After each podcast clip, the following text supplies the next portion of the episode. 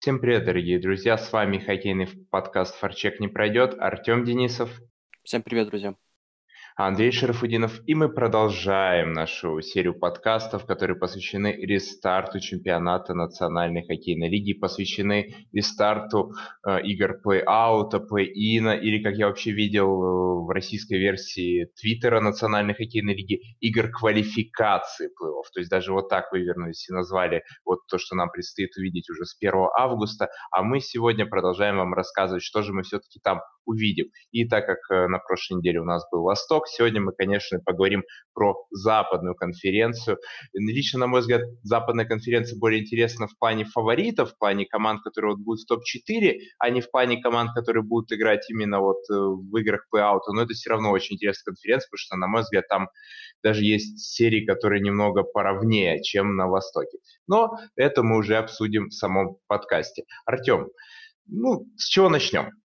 Да, я думаю, по аналогии с Восточной конференцией снова начнем а, с пары 5 и 12 команды в конференции. Так уже дальше все ближе и ближе к 7 и 8. А, первая у нас пара это Эдмонтон Ойлерс, Чикаго Блэкхокс. А, в целом напрашивается некоторая аналогия с такой же по местам пары на Востоке, это Питтсбург и Монреаль. А, единственное, наверное, отличие в том, что Эдмонтон все-таки большую часть времени боролся за места, ну, если не в вайлдкарде, то там за второе, третье место в своем дивизионе, а в то время как Питтсбург все-таки шел в, на лидирующих позициях на Востоке. А Чикаго, в принципе, ну тот же Монреаль тоже также поработал э, в дедлайн, распродал некоторых лидеров. Это в первую очередь, конечно, Робин Леннер, а, вратарь, а, который переехал в Вегас Голден Найтс, ну и Эрик Густавсон, который перешел в Калгри, самый атакующий защитник Чикаго, а, который не особо отличался хорошей игрой в обороне, впрочем, как и вообще все защитники Чикаго в этом сезоне. Вот.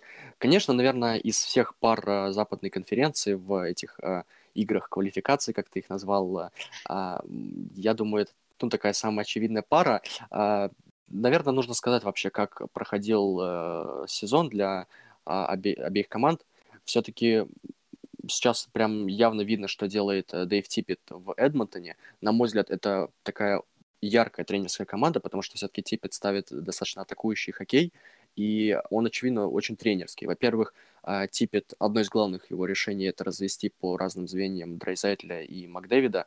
Очень важное решение, которое иногда, ну, так скажем, отменяется в третьем периоде, причем абсолютно в разных ситуациях. Это и когда Эдмонтон проигрывает, когда нужно добавить мощи в атаке, и когда Эдмонтон а, в счете ведет, он э, вот такое решение очень часто помогает им как раз-таки от своих ворот игру отвести. Все-таки Драйзайтель, кстати говоря, очень неплохо в оборонительных действиях, и не зря он выходит в том же меньшинстве, в, а, помогает обороне. Вот, так что это, ну, в принципе, будет интересно следить, плюс то, как он э, сейчас, э, я имею в виду главного тренера Эдмонтона, Дэйва Типпета, вводит в состав Кайлера и Ямамото, и вот это звено Ямамото, Ньюджет Хопкинс, Драйзайтель, который просто, ну, бомбила лигу, пока Макдэвид восстанавливался от травмы. В общем, Эдмонтон действительно интересная команда с некоторыми, очевидно, тренерскими задумками. А противостоит им Чикаго, э, где очень тяжело найти что-то хорошее. Конечно, это в первую очередь вратари, и речь не только о Робине Леннере, но и о Кори Кроуфорде, который провел, на самом деле, очень хороший сезон, и то, что сейчас, ну вот, были определенные проблемы в тренинг-кемпе, что он там не приезжал, и неизвестно, в итоге начнет он эту серию или нет, а у других вратарей, которые заявлены на плей-офф, просто нет ни одной игры в плей-офф а, у Чикаго Блэкхокс.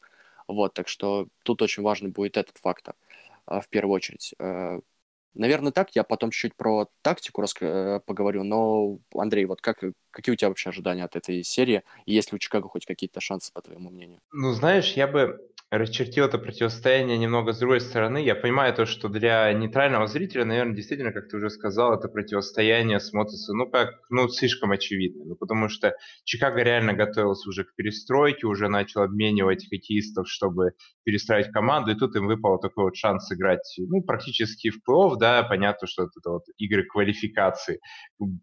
А, действительно, сейчас мы посмотрим на то, может ли еще все еще Чикаго что-то достичь, потому что действительно, если мы посмотрим на эту команду как на команду, которая, ну, когда-то была, безусловно, одной из сильнейших в десятых годах, то сейчас эта команда такая, ну, я бы не сказал то, что их матчи прям несмотрибельны, но, если честно, вот когда я попадал, может, мне так не везло. Я не знаю, я не посмотрел много матчей Чикаго в этом сезоне, если честно. Я как-то смотрел больше по другим западным командам, а вот на Чикаго мне как-то попасть сегодня удавалось. И э, те матчи, которые я видел, но они смотрелись, ну, очень плохо, вот честно. Я смотрел на матчи, у них не сказать то, что прям какие-то огромные проблемы с чем-то были, но я не знаю, я смотрел на эту команду, и мне казалось то, что, ну, елки-палки, где вот то старое Чикаго, которое было в начале десятых, которое там разрывало лигу, которое играл в потрясающий хоккей. Я вот, э, честно, немного разочаровался в этой команде, но сейчас посмотрим, что они покажут в плей и я бы еще раз смотрел эту,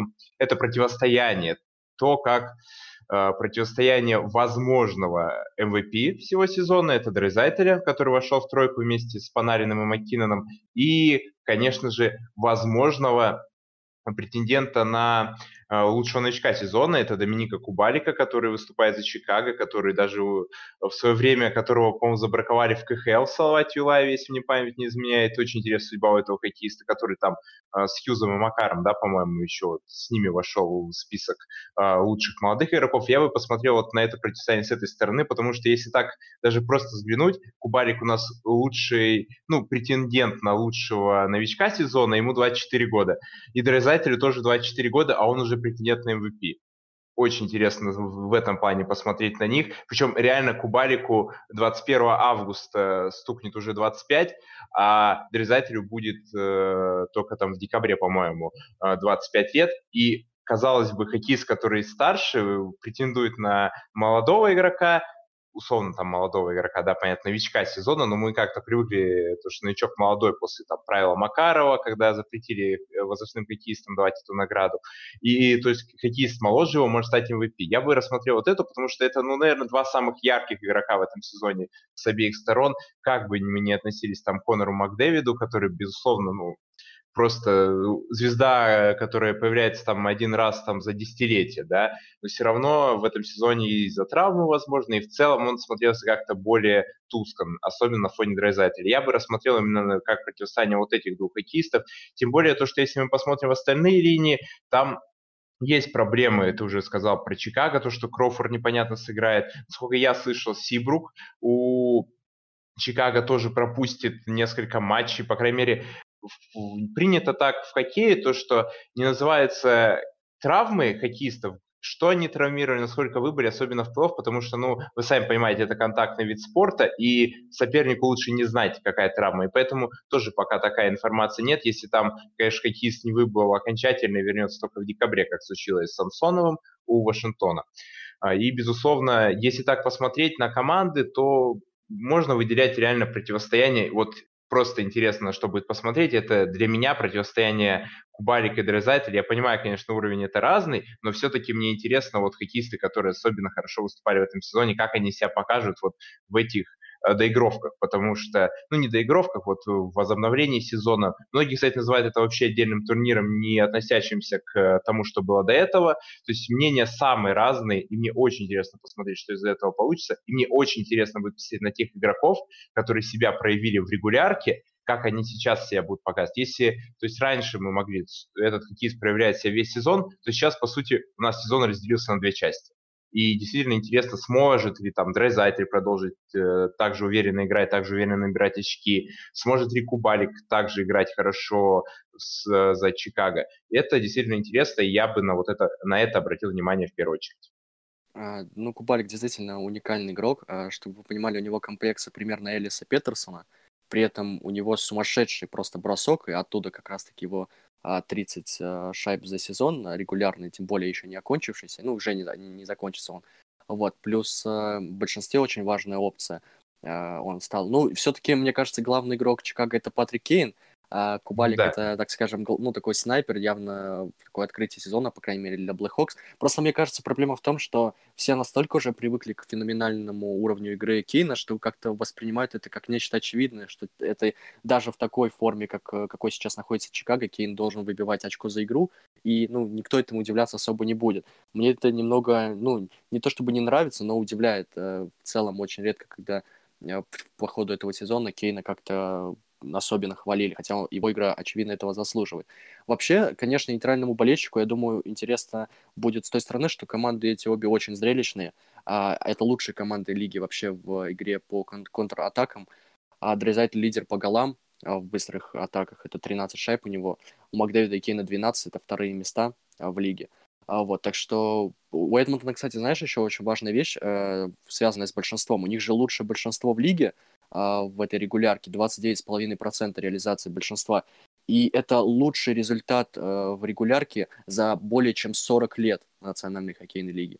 Они, он, этот результат э, побили даже, ну вот, не знаю, команды грецкие, династия Айлендерс. Никто так мощно не проводил э, регулярку в большинстве, но проблема в том, что после локаута в середине нулевых в НХЛ а команда с лучшим большинством в регулярке никогда не заходила дальше, чем второй раунд плей-оффа. Так что это такое очень спорная, э, спорная статистика. Она может не помочь, учитывая, что, в принципе, ну, просто меньше удаляются команды в а, плей-офф. С другой стороны, у Эдмонтона и второе, второе место по игре в меньшинстве, то есть спецбригады очень сильные, а у Чикаго с меньшинством особенно есть большие проблемы. Ну, наверное, давай переходить к прогнозу такому. Я думаю, все-таки Эдмонтон обязан проходить. Все-таки команда уже какие-то амбиции а, показывает на то, что они будут бороться за Кубок Стэнли. Очевидно, что на Западе есть более предпочтительные команды для, по крайней мере, выхода в финал Кубка Стэнли. Но когда у тебя есть, ну, один из топ-3 игроков вообще Национальной хоккейной лиги, есть, ну, Конор Макдэвид, который, ну, мы понимаем, что в целом а, в, эти, в этот э, ранг топовых игроков, конечно, входит. А, есть неплохая в целом линия э, вратарей, э, и Майк Смит, и Мика Коскинен в целом могут играть хорошо, нужно определиться с первым номером, потому что, ну, мы знаем, как Майк Смит способен тащить в плей-офф, у Коскинена такого опыта нет, хотя он выглядел, выглядел предпочтительнее вот по регулярке, по статистике, а играл вроде бы даже чуть поменьше. Так что определиться с вратарем, надеяться на лидеров и хорошо проявлять вот таким молодым игрокам, ну, да тем же европейцам, которых очень много в Эдмонтоне, в нижних звеньях.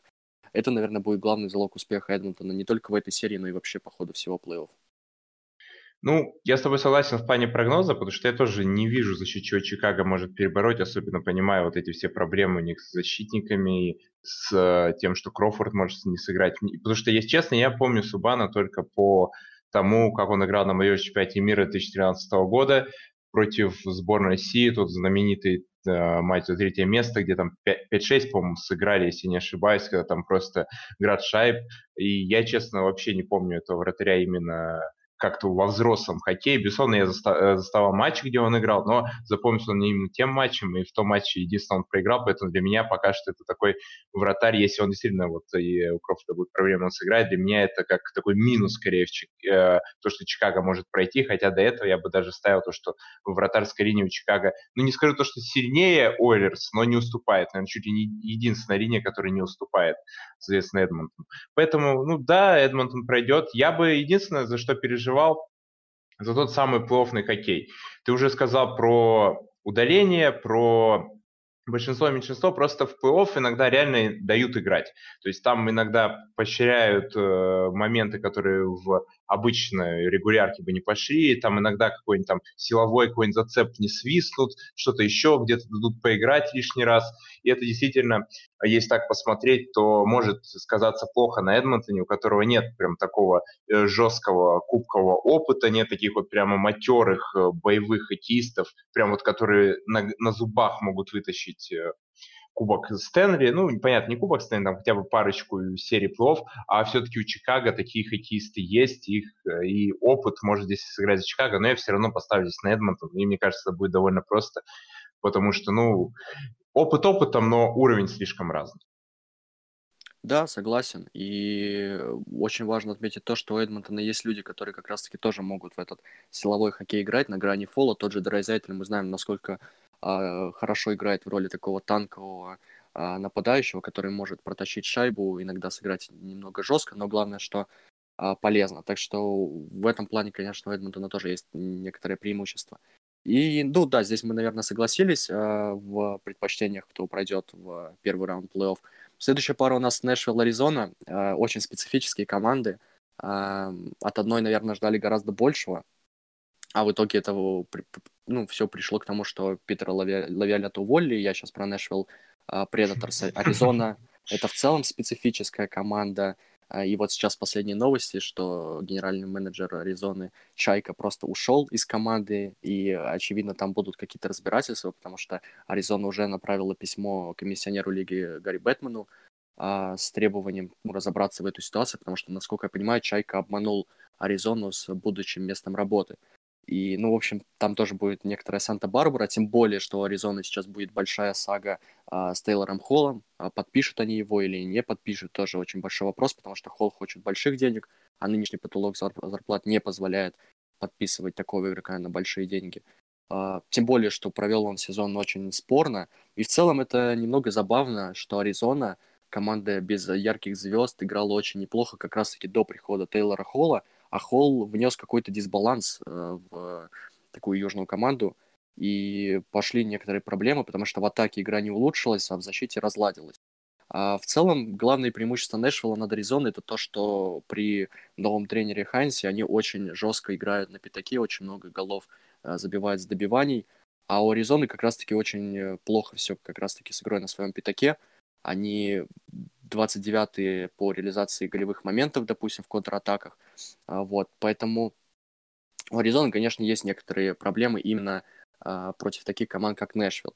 А, наверное, тут еще очень интересен тот факт, что у команд нет каких-то определенных лидеров. Да, есть Тейлор Холл, есть Филипп Форсберг, есть Роман Йоси, наверное, единственный игрок, который действительно провел суперскую регулярку а, под стать своему уровню. Но у Нэшвилла, допустим, 10 игроков, у которых как минимум 10 голов. У Аризоны их тоже 10. И 12 игроков с минимум 30 очками. Но при этом нет ни одной звезды, которая там выбивала по очку за игру. То есть, в принципе, состав очень ровный, очень много игроков пробовались в топ-6, не все подтверждали свой уровень, и поэтому, конечно, будет очень интересно, кто станет этими лидерами команд а, хотя бы в этой серии. Я, наверное, рискну поставить здесь а, на Нэшвилл все-таки. Все команда с амбициями больше. У Аризоны большие были проблемы во второй части регулярки. На что им нужно надеяться? Опять же, вратарская линия, конечно, Дарси Кемпер и Анти Ранта, ну, отличный, отличную регулярку провели, за исключением длительных травм. Они выбывали на некоторое время, и приходилось играть третьему вратарю команды Адину Холлу, а тот не особо хорошо тащил. Вот. Ну и плюс э, последний раз как раз-таки Аризона выигрывала серию плей-офф в сезоне 11-12, когда они дошли, получается, до а, полуфинала Кубка Стэнли, до финала конференции, и тогда как раз-таки тащил вратарь э, эту команду, как раз-таки Майк Смит, который то же самое может сделать в этом сезоне с Эдмонтоном. С Эдмонтоном. А, вот. А, мой прогноз, что пройдет Нэшвилл, но от пары можно ждать абсолютно чего угодно, потому что это, наверное, единственная пара, повторюсь, где у, ли... у команд даже тяжело найти какие-то ли... каких-то лидеров. Если у это, наверное, будет Дарси Кемпер и Анти Ранта, смотря кто будет стоять в воротах, а то у Нэшвилла это, конечно, Роман Йоси, а кто еще? так тяжело назвать. У Форсберга кризис, а Дюше не оправдывает особо ожиданий, поэтому ну, нужно стараться показывать лучший хоккей, учитывая, какие авансы давали команде перед сезоном. Ну, знаешь, единственное, что я могу сказать по Аризоне, какое у них может быть преимущество, они будут играть практически как дома. Потому что я думаю, они особой разницы не заметят, что играть у себя, что играть э, без зрителей в Эдмонтоне. Ну, то есть, понятно, на самом деле, это понятная шутка, но действительно Аризона это, по-моему, самая малопосещаемая команда. Они там с Флоридой постоянно менялись. Но действительно, если вы хотя бы иногда включали там трансляции из Аризоны, вы, во-первых, очень любите хоккей, если вы так делали, или вы болельщик Аризоны. Но действительно, если так посмотреть, иногда просто даже центральные сектора абсолютно не заполнены. Э, там действительно иногда ты включаешь и просто, ну, откровенно такое ощущение, как будто это какой-то товарищеский матч проходит. И действительно, наверное, это чуть ли не единственное такое вот преимущество Аризоны. То есть им не привыкать играть в такой атмосфере, потому что, ну, если вы смотрели, как в Нэшвилле в том же болеет, ну, особенно в плей-офф, это, конечно, фантастическая да, да. Атмосфера, это просто потрясающе, и, конечно, вот мне кажется, Нэшвиллу будет вот этого не хватать. А Аризоне, это да.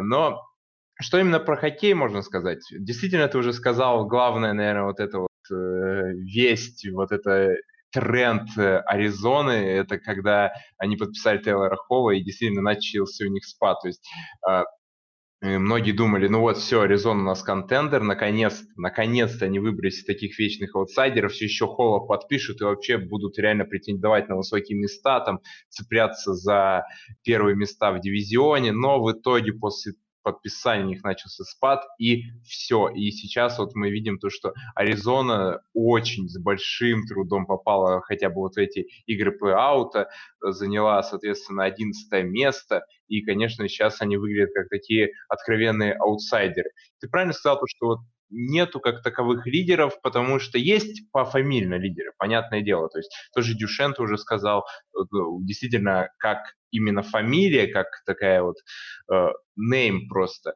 это действительно такой чувств, чувствуется лидер, ты понимаешь, ну, это Дюшен, это э, топовый хоккеист. Но на деле, когда ты смотришь игру, когда ты смотришь его игру в первую очередь в Нэшвилле, это, конечно, да, это даже не уровень Оттавы, наверное, его, где он тоже провел, наверное, не самые лучшие сезоны, но хотя бы показывал там. И действительно, сейчас, если так посмотреть, то тот Дюшен, который там в Колорадо 70 очков за сезон выбивал, это, конечно, абсолютно не то. Это абсолютно не то. И посмотреть так на Нэшвилл, ну, наверное, они будут брать тем же, чем стараясь брать последние сезоны. Они будут стараться именно командой именно за счет такого хоккея, как ты правильно сказал, на пятачке, за счет вот этой борьбы, за счет того, что вбивать там в борта, бороться, выигрывать вот это все. И действительно, я бы сказал, это серия, где у нас, во-первых, играют э, две команды, которые ни разу не становились обладателями Кубка Стэнли.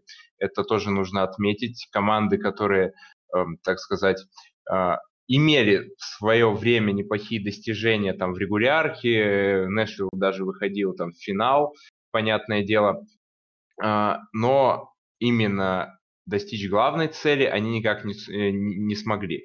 Эм, может быть, одна из этих команд повторит путь Сент-Луиса, который в том сезоне выиграл свой первый кубок в истории, но пока что этого не видно. И непонятно вообще, за счет чего именно вот этим двум командам эм, на Западе особенно, особенно на Западе, я вот это хочу сделать очень важную ремарку, потому что особенно на Западе, потому что мне кажется, на Западе прям очень жесткое а, будет соперничество потом, после этих игр плей-аута, и оно будет намного интереснее, чем вот именно сам плей-аут.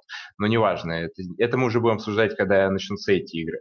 И действительно, если так посмотреть, именно эту серию я бы посоветовал взглянуть на, ты уже сказал об этом, но я все-таки еще раз, на противостояние голкиперов. Во-первых, очень интересно, кто все-таки будет играть. Я до сих пор сомневаюсь, то, что тоже, тот же Рина будет все-таки играть. Я понимаю, насколько то есть это большой, сильный уровень, и в плей-офф, конечно, нужно полагаться на опыт, на именно уровень, который уже доказан многими годами. Но мне очень понравился Сарас э, в регулярке честно, очень сильно. И с его небольшим ростом в такой вратарь, ну, скажем, такой необычный, он действительно вызывает э, эмоции, когда ты хочешь его поддержать, хочешь, чтобы у такого вот хоккеиста, у такого вратаря, в первую очередь, э, с такими данными получилось.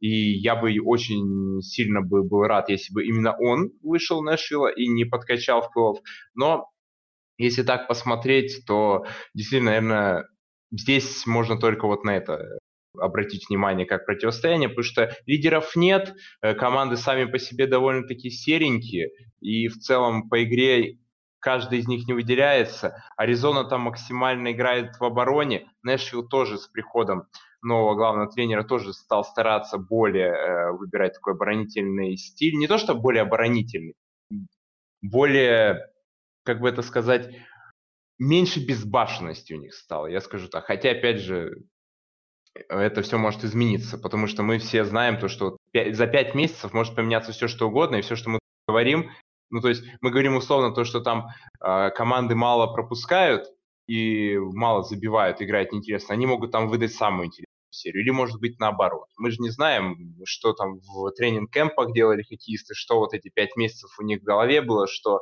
было у тренеров в головах, может, они там кардинально изменились, посмотрим. Но тоже Наверное, на Западе все-таки пока у нас именно идет такая, такая, такой тренд, э, то, что фавориты слишком видны. И я тоже бы здесь сделал ставку скорее на Нэшвилл, то, что Нэшвилл пройдет Аризону, просто потому что у них чуть посильнее состав, у них более хорошо поставленная игра, по крайней мере, то, что было до паузы. И мне просто кажется то, что, ну, Аризон, Аризону некому вытащить. Ну, может быть, там... Хотя нет, знаешь, э, Фил Кессел, но я хотел его назвать сейчас как такого человека, который может вытащить Аризону, как человека с кубковым опытом, но что-то подумал, я не буду этого делать. А, ну, я тогда добавлю еще два момента перед тем, как перейти к следующей mm-hmm. паре. А, скорее даже добавлю. Вот Юси Сарас, который ему мы постоянно а, говорим такие приятные слова, но действительно это очень красивая история. А, я уверен, что он будет основным вратарем, потому что это главное изменение, которое сделал а, новый главный тренер Нэшвилла Хайнс после того, как Лавиолет, Лавиолет был уволен. А, именно Хайнс ну, полностью доверил место основного голкипера Юси Сарасу. А, сделал этот выбор между Риной и Саросом. И это, ну, не то чтобы его протеже, но, по крайней мере, он будет продвигать эту э, тему точно, по крайней мере, в первом раунде. Там уже будет зависеть от того, как Сарос себя проявит. Вот, э, так что Сарос точно номер один сейчас Нэшвилла. И насчет Дюшейна, мне кажется, будет очень красивая история, по крайней мере, очень интересное противостояние, если Нэшвилл пройдет и попадет, ну, если не в следующем раунде, то потом на Колорадо. Потому что вот это локальное заочное противостояние Колорадо и Дюшейна, вот этот обмен Дюшейна из Колорадо, а, так скажем, отдать, ну, Колорадо сделал Макинона главной звездой тем самым. Они дали понять Макинону, что тот должен стать лидером команды, и если Дюшейн столкнется с э, Колорадо, это будет очень интересно, учитывая, что у Дюшейна ну, большие были проблемы с, не только вообще с э, командами, но и с попаданием в плей-офф с этими командами. А, я думаю, у нас тут э, мнения совпадают. Нэшвилл должен проходить дальше. А, да? Команда просто более амбициозная в хорошем смысле, потому что амбициозность бывает и не, не совсем положительная. Переходим к следующей паре. А, Андрей, наверное, начни ты. Ванкувер, Миннесота. Команда тоже, в принципе, такие специфические. Ванкувер все-таки большую часть времени был в зоне плей-офф. Миннесота в конце сделал неплохой рывок, при том, что тоже, кстати, поменяли тренера. А, при том, что большую часть времени Wild э, были в конце а, конференции, но все-таки смогли попасть хотя бы в топ-12. Даже в топ-10 получается. Ну, давай начнем с того, то, что уже просто все, что мы слышим о Миннесоте в последнее время, это не то, что они играют в плей-ауте, не то, что у них предстоят там важные игры, то, что у них там в целом э, противостояние какое-то, то, что они могут выиграть Кубок Стэнли, а то, что они подписали капризы. Я не знаю, как вы, но я просто все, что если вы зайдете почитать что-то о Миннесоте, причем, ладно бы это были только наши СМИ, я понимаю, там одна из главных звезд КХЛ, одна из главных звезд российского хоккея последних лет уехал в НХЛ, понятно, о нем надо писать. Но действительно, если вы начнете читать английскую, американскую прессу о Миннесоте, то, конечно же, там тоже будет практически один каприз. У меня вообще на какой-то момент появилось ощущение, то, что а точно ли Миннесота вообще играет сейчас у нас в э, этих играх плей-аута? Проверил, да, играет. И играет она с Ванкувером. Тут, опять же, вот мы говорим то, что на Западе очень такая вот э, была равная борьба в плане того, то, что постоянно там каждая команда боролась с каждым за места там битва, если посмотреть по таблице, там, например, а, между четырьмя командами, между Нэшвиллом, Ванкувером, а, Калгари и Виннипегом, там вообще разница 2 очка, Миннесота тоже в этом числе, там 3 очка разница между ним, то есть вот они все были близко, но при этом мы как-то вот смотрим, и все равно лично, ну, по крайней мере для меня, а, заметна разница между этими командами. То есть я вот смотрю на Ванкувер, я вижу потенциал в них. Я вижу реально, за счет чего может Ванкувер, так сказать, добавить, за счет чего они могут э, сделать результат, за, за счет каких хоккеистов они могут сделать результат. Когда я открываю тот же состав э, Миннесоты, если просто посмотреть, я смотрю на старого Мика Коеву, которого я, безусловно, люблю, и Саку Коеву, и когда он еще играл, тогда я очень любил. Это вообще два финских таких вот центральных нападающих, которые, ну, на мой взгляд, прекрасные хоккеисты и очень сильно поменяли хоккей, но я реально смотрю на них, я смотрю на этого Эрика Стала в Миннесоте, я смотрю уже на этого Зака Паризе в Миннесоте, я смотрю на вот реально таких уже, ну, уж извини, извините меня за такое слово, но дедов просто. Ну, я реально смотрю, вот лидеры деды просто. И мне становится непонятно, за счет чего. То есть им вот сейчас, сейчас именно в играх плей-аута будет Э, игра, играть тяжелее. Я понимаю, почему им будет играть тяжелее, потому что, откровенно говоря, подготовиться к сезону, когда у тебя организм все-таки более э, такой старый, у тебя нужно больше времени на, на то, чтобы восстановиться, больше времени на то, чтобы подготовиться, наоборот, к сезону. Мне кажется, у них с этим могут возникнуть проблемы. Безусловно, по фамилиям, если смотреть, то это очень и очень такие крутые игроки, но вот в остальном, в остальном, то есть понятно, там есть Гольчинюк, которого обменяли там э, обмен Сукера и Гольчинюка с Питтсбургом, да, вот это произошел у Миннесоты. Но какой это уровень? Вопрос. Есть тот же Мадзукарелла, который эм, в том сезоне, по-моему, за Даллас сыграл, если мне память не изменяет, как раз-таки. Или это было в позатом? Да, нет, он в плей-офф играл за Даллас. Он был обменен. Точно, точно, очень точно. мощно провел конец регулярки и потом получил травму. Да, уже, уже, уже видите, из-за того, что такой большой перерыв, уже сезон начинает путаться, даже вот, казалось бы, ближний. И я смотрю, я не скажу то, что это прям слабая команда, но я почему-то, вот это мое личное мнение, я почему-то не вижу в них такого потенциала, который э, может позволить пройти Ванкувер. Да, безусловно, там есть а, крайне э, топовый швейцарец Фиала, который, ну, действительно я о нем лично слышу еще с молодежного хоккея и слышу о его потенциале, и видел, как он играет.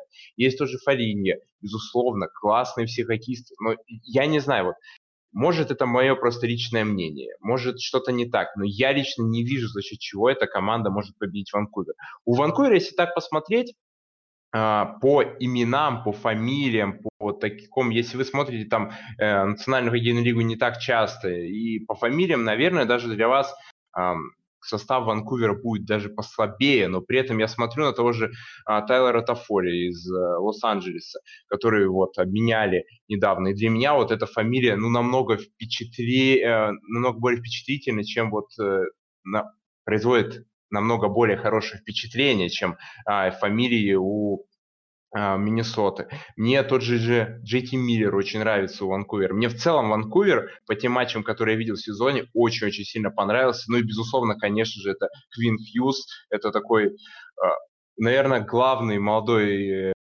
талант Америки, ну, США, понятное дело, это человек, который абсолютно фантастически э, водит шайбу, таскает ее по площадке. Просто я был поражен, когда вот эм, где-то, я за Ванкувером следил не с самого начала, признаюсь, но э, когда вот начал приближаться такая зима, когда уже половина сезона, я, я посмотрел, именно вот на Квина Хьюза, потому что, безусловно, отзывы уже тогда появлялись. Я глянул на него, это действительно просто потрясающий хоккеист, э, потрясающий защитник, я вижу в нем огромный потенциал, и для меня вот даже он один, он один предпочтительнее, чем вот состав Миннесоты. Я не знаю, может, опять же, я не прав, может, у меня просто работает так голова, но почему-то, почему-то для меня прям Ванкувер, ну, здесь чуть ли не больше фаворит, чем Нэшвилл в паре с Аризоной.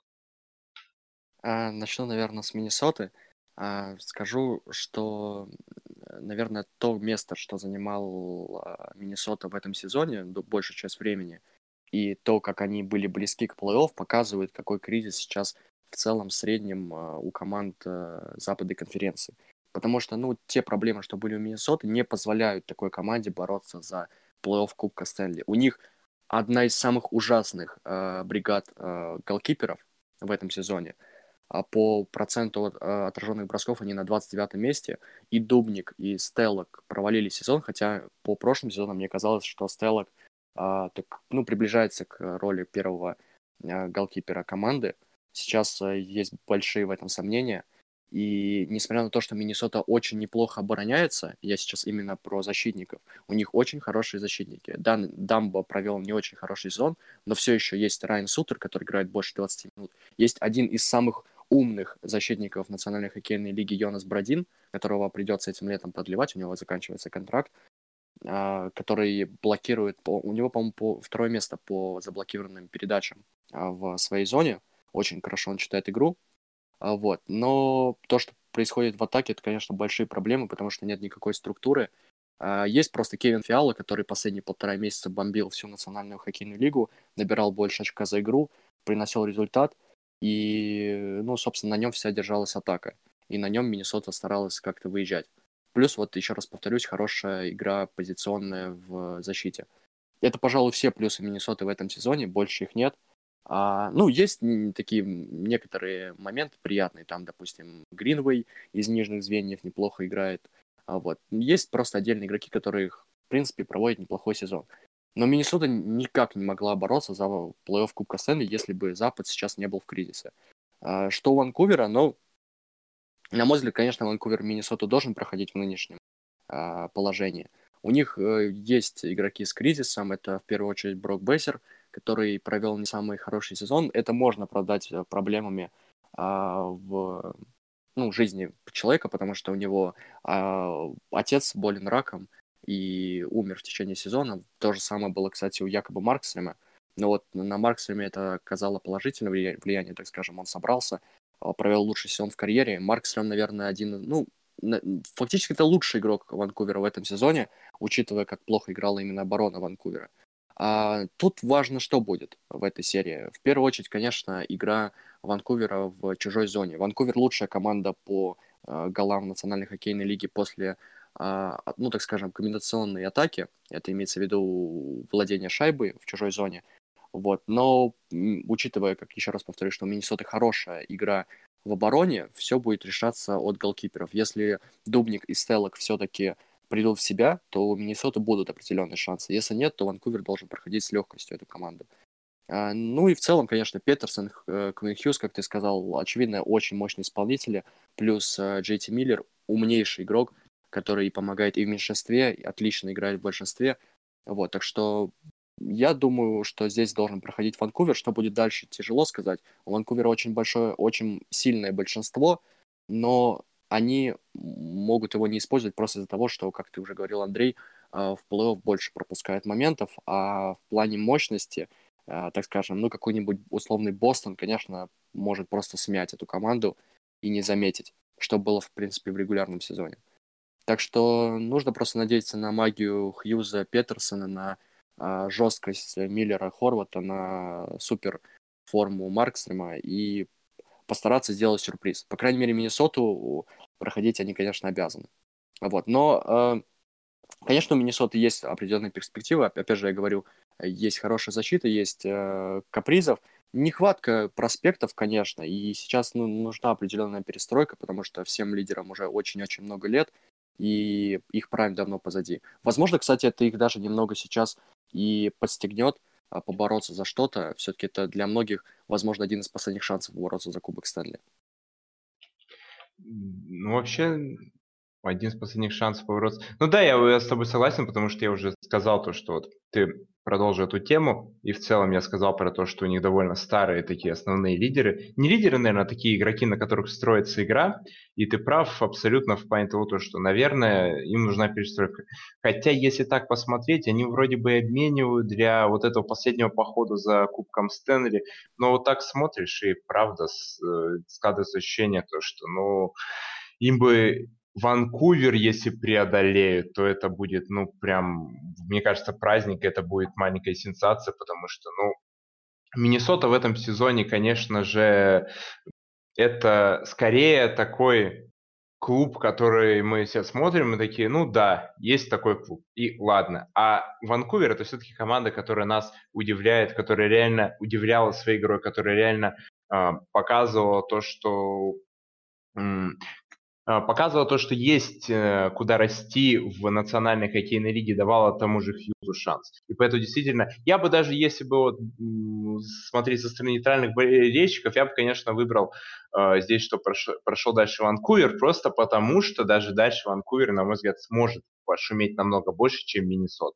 И пока что у нас так получается, то что если на Востоке мы хотя бы там предполагали, что может обыграть аутсайдер, я вообще, например, на Нью-Йорк Рейнджерс поставил, да, то тут пока что у нас все сходится к тому, то, что реально фавориты, фавориты, которые чуть выше в таблице, они реально смотрятся, ну, предпочтительней, причем намного предпочтительней, чем аутсайдеры. И это, конечно, немного печально, и ты уже сказал то, что Запад сейчас находится в целом в таком кризисе. Я соглашусь то, что он в целом находится в кризисе, но когда мы поговорим о командах топ-4, я выскажу то, что есть все-таки лучики надежды у Запада.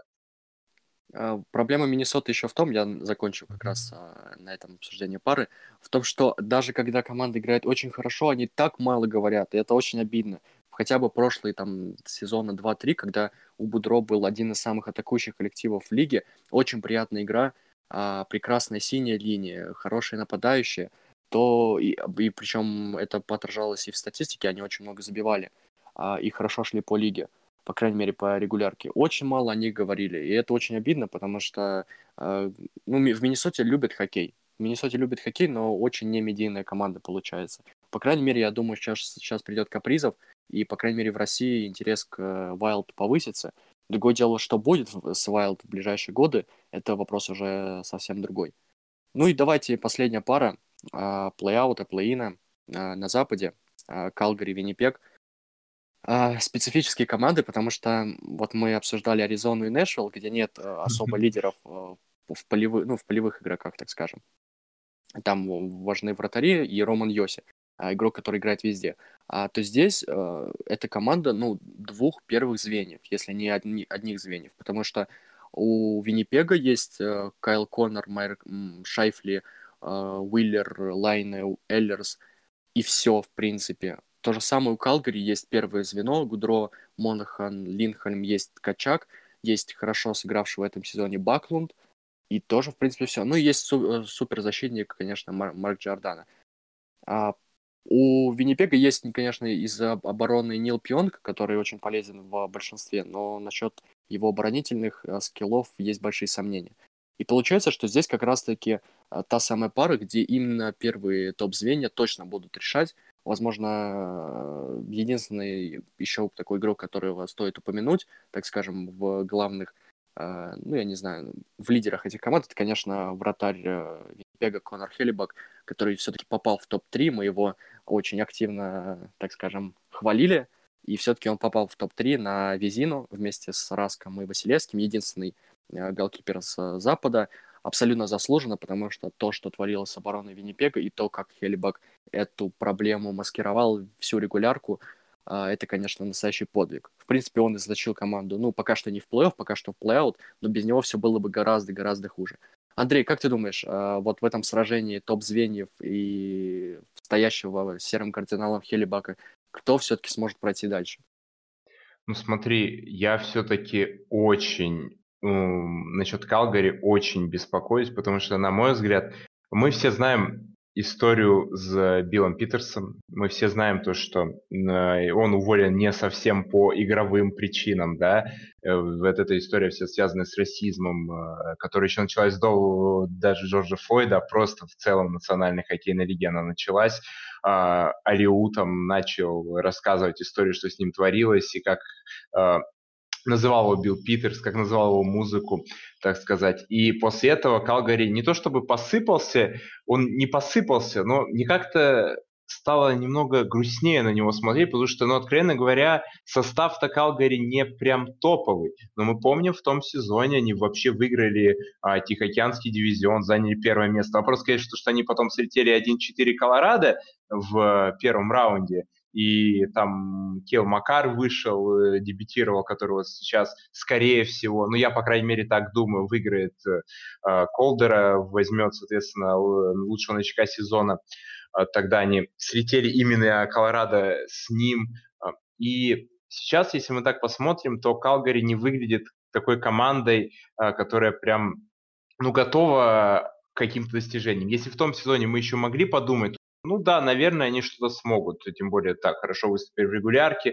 То сейчас мы смотрим мы видим реально именно состав. Если там мы видели, э, так сказать, команду, то здесь мы видим скорее состав и смотрим скорее на состав, смотрим на лидеров, как ты правильно сказал, смотрим на, э, на топ-6, смотрим на вот эти лучшие звенья, смотрим на вратарей. В первую очередь, конечно, в этой серии будем смотреть на Хелибака, понятное дело, но на вратарей Калгари тоже стоит посмотреть, потому что и Тельбот, и э, Ритрих, э, Ритих, Ритих, конечно да, же, они, безусловно, тоже заслуживают внимания. Хотя, если мы посмотрим на Калгари и на то, сколько они пропускают, и на то, какой, какая у них разница по забитым и пропущенным, конечно, тут вызывает вопросы. У того же Виннипега, если посмотреть, опять же, разницу забитых и пропущенных, плюс 13, а у Калгари минус 5. То есть эта разница 18 шайб довольно существенная. И Калгари оказался выше в таблице Виннипега только по одной причине, то, что у них лучше очковый показатель. Вообще, если посмотреть на Виннипек, то они просто провели 71 игру, набрали в них 80 очков.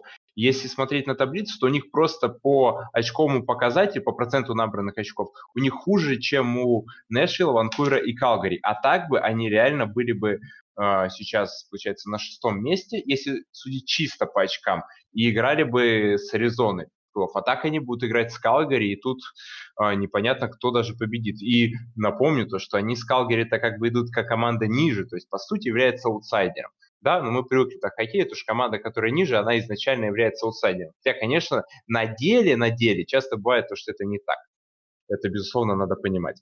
Но если рассматривать по личностям, на кого, мы, э, на кого бы я бы обратил внимание, то, конечно же, я вот даже думаю, Наверное, Лучича, как главного такого вот человека, который в Калгари очень, я думаю, хотел бы сыграть э, с, таки, с такой командой, как Эдмонтон, да, в плей-офф.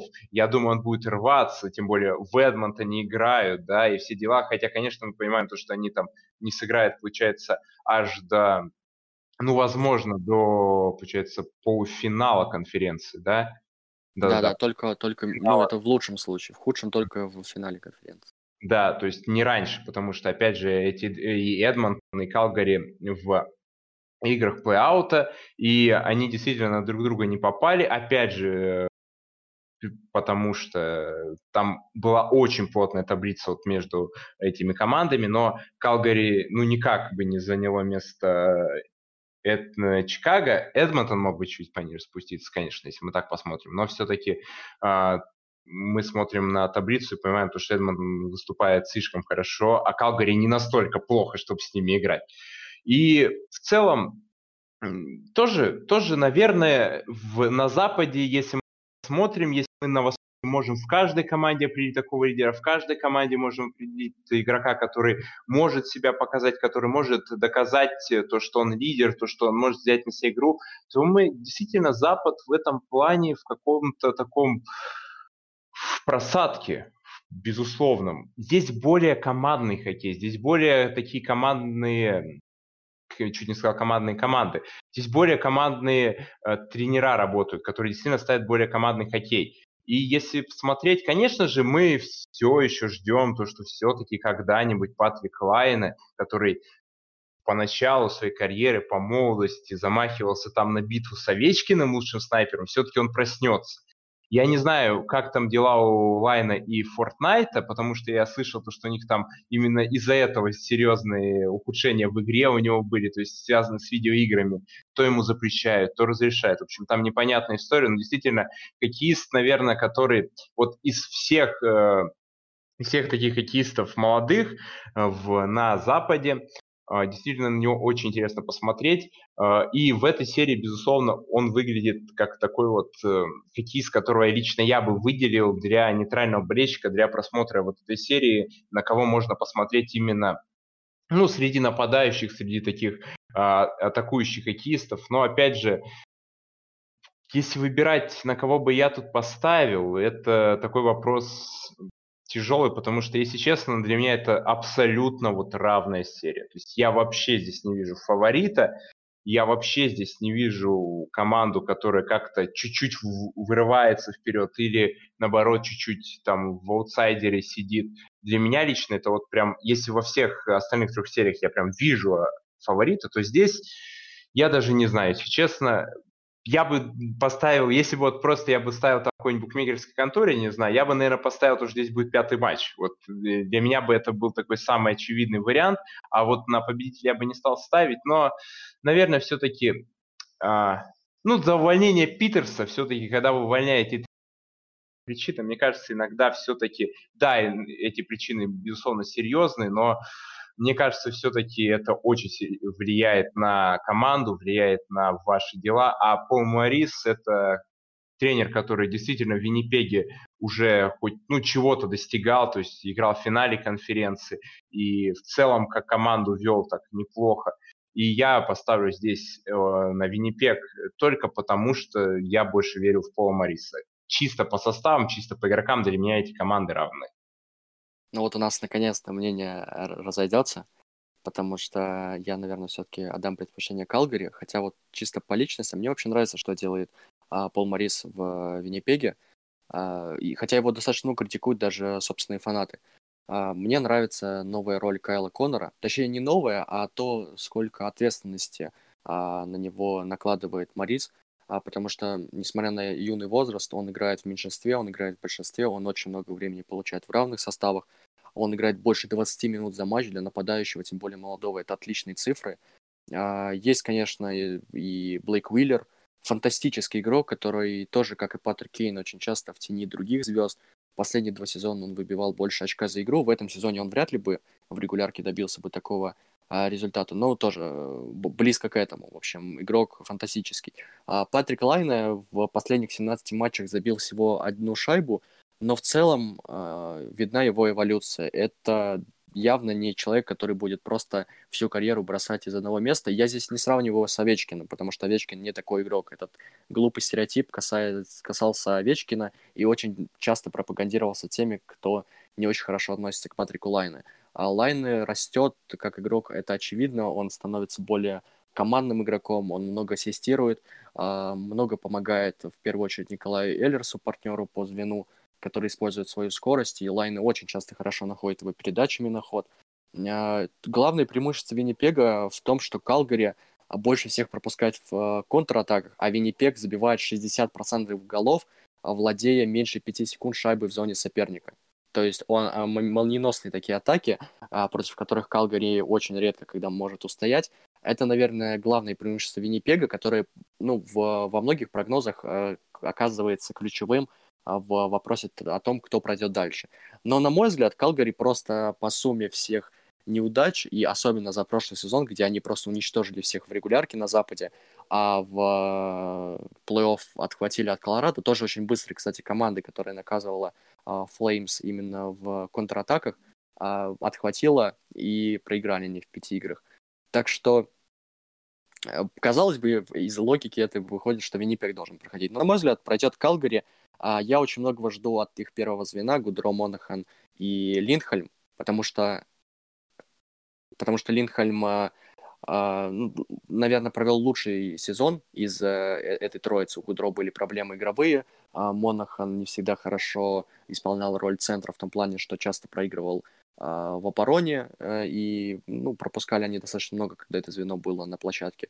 Вот, поэтому просто вот по сумме всех неудач, я думаю, именно Калгари здесь выстрелит и пройдет дальше.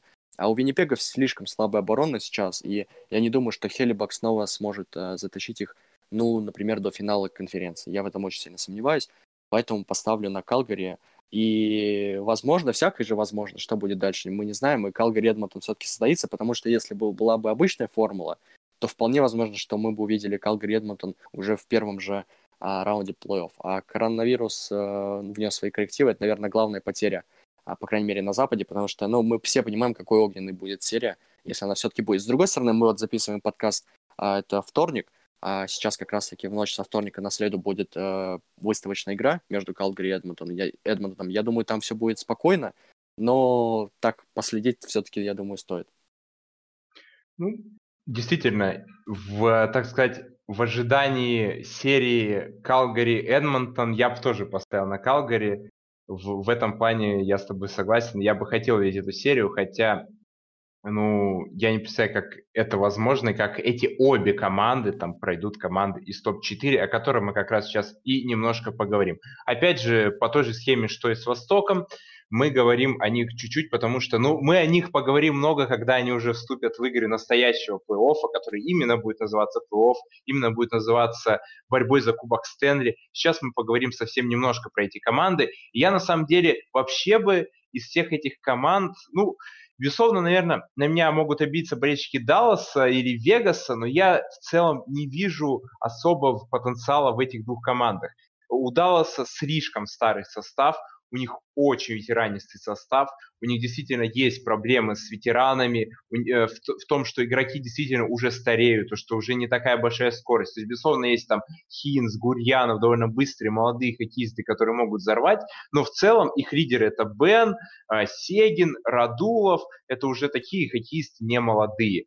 Да, есть, безусловно, фантастические Клинберг и Хейскинен, которые тоже молодые, но это защита, а мы все-таки рассматриваем здесь со стороны нападения. И, на мой взгляд, у Далласа будут проблемы в этом в этой доигровке сезона просто за счет э, старого состава. У Вегаса же, на мой взгляд, могут быть проблемы, потому что, ну, как бы сказать, такие команды в целом смотрятся как команды, которые вот мы сейчас начали, мы сейчас пойдем, и сейчас мы что-то сделаем. А когда они после паузы, мне кажется, они будут, будет такая команда более э, разбитые. То есть им нужно именно почувствовать себя командой вместе. То есть если в других командах могут зарешать какие-то лидеры, то, на мой взгляд, в Вегасе э, нет такого вот прям очевидного лидерского какого-то вот такого ядра, которое могут решать. Это именно команда. И мне кажется, для нее вот после паузы, после того, как у них мало такого вот игрового опыта, э, не игрового опыта, игровой практики, им будет довольно тяжело в этих играх плей А вот на Сент-Луис и Колорадо я бы посмотрел очень серьезно, потому что, на мой взгляд, это, ну, откровенно два фаворита Кубка Стэнли. Я бы сказал то, что, то, что Колорадо, если э, решит э, вопросы с вратарями, если Грюбауэр или Францоз, вообще без разницы, реально покажут высокий уровень, то это главный фаворит на Кубок Стэнли, потому что у них молодая команда, у них есть лидеры, у них, э, я посмотрел по тренировкам, у них три играющих звена, у них абсолютно фантастический Макар, у них в целом очень и очень хорошая защита, и если у них еще и уверен сыграть француз и Грюбауэр, э, то, безусловно, это, наверное, главная команда, фаворит вообще этого розыгрыша Кубка Стэнли. А Сент-Луис – Сент-Луис обладатель Кубка Стэнли прошлый, э, победитель западной конференции, ну, такой вот ограниченного сезона западной конференции, безусловно, это фаворит. У них все тот же стиль, все та же игра, и посмотрим, э, сможет ли на Западе им кто-то противостоять, потому что лично я вижу их единственным соперником на Западе на данный момент Колорадо. А, ты знаешь, э, я что хотел бы сказать, Даллас вынесу за скобки, потому что с игрой они могут как и свипнуться в первом же раунде, так и дойти до финала Кубка а, Стэнли, я правда... Давай я тогда добавлю одну вещь. Давай. У Далласа будет прекрасный шанс, если они пройдут первый раунд, э, вот, когда будут игры с командой плей и попадут на Колорадо. Потому что я видел, как Колорадо мучился с Далласом в регулярке, мучился с их хоккеем. И действительно, если Колорадо попадет на Даллас или Даллас попадет на Колорадо, называйте как хотите, тогда у Далласа реально есть шанс. И Колорадо это, ну, наверное, самый опасный соперник, даже более опасный, чем Сантус. Все. Mm-hmm. А, ну, собственно, ты правильно сказал, да, для Колорадо Даллас очень неудобный соперник, это мы увидели в регулярке. А, но вот Даллас пока за скобками. Лично для меня а, три другие команды, на мой взгляд, можно немного обсудить. Я считаю, что и для Колорадо, и для Сент-Луиса а, вся эта ситуация с коронавирусом не должна сильно ударить, потому что а, мы помним, какой шквал травм был у Колорадо до остановки чемпионата, и, конечно, игроки бы понадобились в плей-офф, несмотря на то, что Колорадо действительно и без них играл очень мощно, а, кто бы там ни выбывал, от Грубаура и Макара до каких-то игроков Ботома, все равно Колорадо выглядел очень хорошо, даже за отсутствием некоторых лидеров, а, лидеров, учитывая, что фактически мы так и не увидели нормально первое звено Колорадо, Рантонин, Лантескук, э, Маккинон в действии, потому что постоянно кто-то был травмирован из, этих, из этой троицы. Вот. А Сент-Луис, э, который провел очень э, сбалансированный сезон, без э, жестких спадов, к концу все-таки немного приуныл, и была у них серия игр, где там, по-моему, в 10 играх у них было, было всего две победы. Так что я думаю, тоже неплохо, что вот такая пауза случилась. А вот кто больше всех пострадал от этой паузы, я думаю, это Vegas Golden Knights, которые прекрасно провели дедлайн, и я называл эту команду лучшей э, в том плане, как, как они действовали в дедлайн. Это мы еще ну, в том подкасте, подкасте, который был посвящен дедлайну, об этом говорили. А команда набрала отличную форму, и тут вот неожиданно эта ситуация, которая очень сильно, я думаю, ударит по Вегасу, хотя бы потому, что а, уже стало известно, что Макс Пачаретти получил травму, лучший бомбардир Вегаса, и его участие в первых играх, а, по крайней мере, раунда Робин, под вопросом. Неизвестно, когда он э, вернется. И плюс надо будет форму набрать. Последний раз он тренировался с командой с 20, 20 июля. Вот, поэтому, э, ну, так скажем, большая потеря будет, если Пачаретти не, не быстро вернется в строй. Э, вот так вот, я думаю, пока по этим четырем командам. Будем их обсуждать э, совсем скоро, потому что этот раунд плей-аута, плей-ина игр квалификации пройдет очень быстро, и начнется, ну, настоящий плей-офф. Хотя, на мой взгляд, а, такая борьба жесткая начинается уже 1 августа, и уже с нетерпением ждем, потому что осталось совсем-совсем немного. И, наверное, последняя новость на сегодня, Андрей, представь ее, потому что очень забавная ситуация, учитывая... Ну, давай я потом об этом скажу, а ты представь саму новость. Ну, безусловно, наверное, главная новость последних дней, вот когда, помимо того, что команды наконец прилетели в Эдмонтон, Торонто, безусловно, это то, что Сиэтл наконец-то представил свое название, представил логотип и представил форму. У нас наконец-то уже появилось такое очертание команды. Раньше мы просто знали то, что будет какая-то команда в Сиэтле хоккейная, да, но теперь мы точно знаем то, что это команда Seattle Kraken. Они представили свой логотип э, с отсылкой на старое лого команды Seattle. Это буква S. И, соответственно, там такие очерки Кракена есть. Зверя, ну и цвета цвета это синий, а, голубой, есть э, такой маленькая красная линия, еле заметная, ну и, собственно, в основном, ну и белый, естественно, у гостевой формы в основном вот главная, которая новость сейчас на данный момент есть, то, что наконец-то у нас появилось хоть какое-то понимание о этой команде, о том, что она представляет, и мы хоть можем какое-то делать, из, э, представлять ее в своих э, там э, мыслях, представлять в своих, не знаю, мечтах, может кто-то, кто-то уже начинать может за них болеть и говорить, да я с детства за эту команду болею, но пока что до драфта расширения мы хоть какие-то новости о Сиэтле получили.